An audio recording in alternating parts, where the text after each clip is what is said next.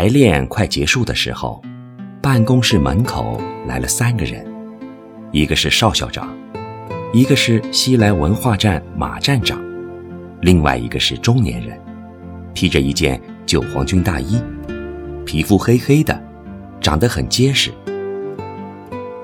我兴奋地叫道：“啊，邢队长来了！” 哈哈哈，小水啊，小水在这里呀，在做什么？邢队长问。邢队长是县流动电影大队的小队长，专门为我们这片放电影。每个月他都要到西来镇来。一次，他来的时候，和助手各骑一辆自行车。他自行车后座的一边，挂着一个方形的竹匾，里面放着几个豆饼一样大的电影胶片盒。后座的另一边，挂着一个帆布袋，里面是叠好的电影银幕。后座上是放映机。他的助手，自行车后座上是发电机。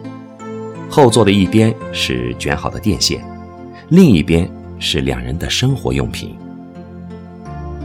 我们在排节目，我对邢队长说：“邢队长要放电影啊。”是啊，邢队长说：“什么片子呢？”我问。邢队长笑着说：“哈哈哈，这个不能对小水说，这个要保密的。”邢队长的嗓门很大，声音很重，他轻轻的说话，大家都能听到。他要是大声说话，声音能传出去很远。邢队长，你的声音怎么那么大呀？我有一次问邢队长。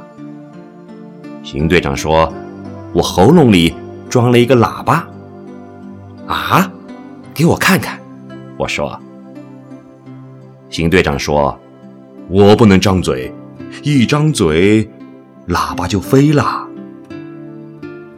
妈妈告诉我，邢队长的喉咙里没有喇叭，他的声音是练出来的。他年轻的时候没有助手，都是一个人骑车去放映点。路上时间长没人说话，他就自己和自己高声说话。只要听到声音，就知道邢队长来了。邢队长到我们这片放电影，有时候放映点在村上。有时候放映点在街上，他们有两根粗高的毛竹存在西来镇文化站，在哪里放电影，毛竹就会拖到哪里竖起来挂银幕。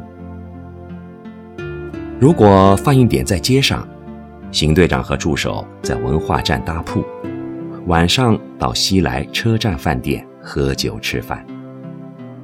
街上请他们喝双沟大曲。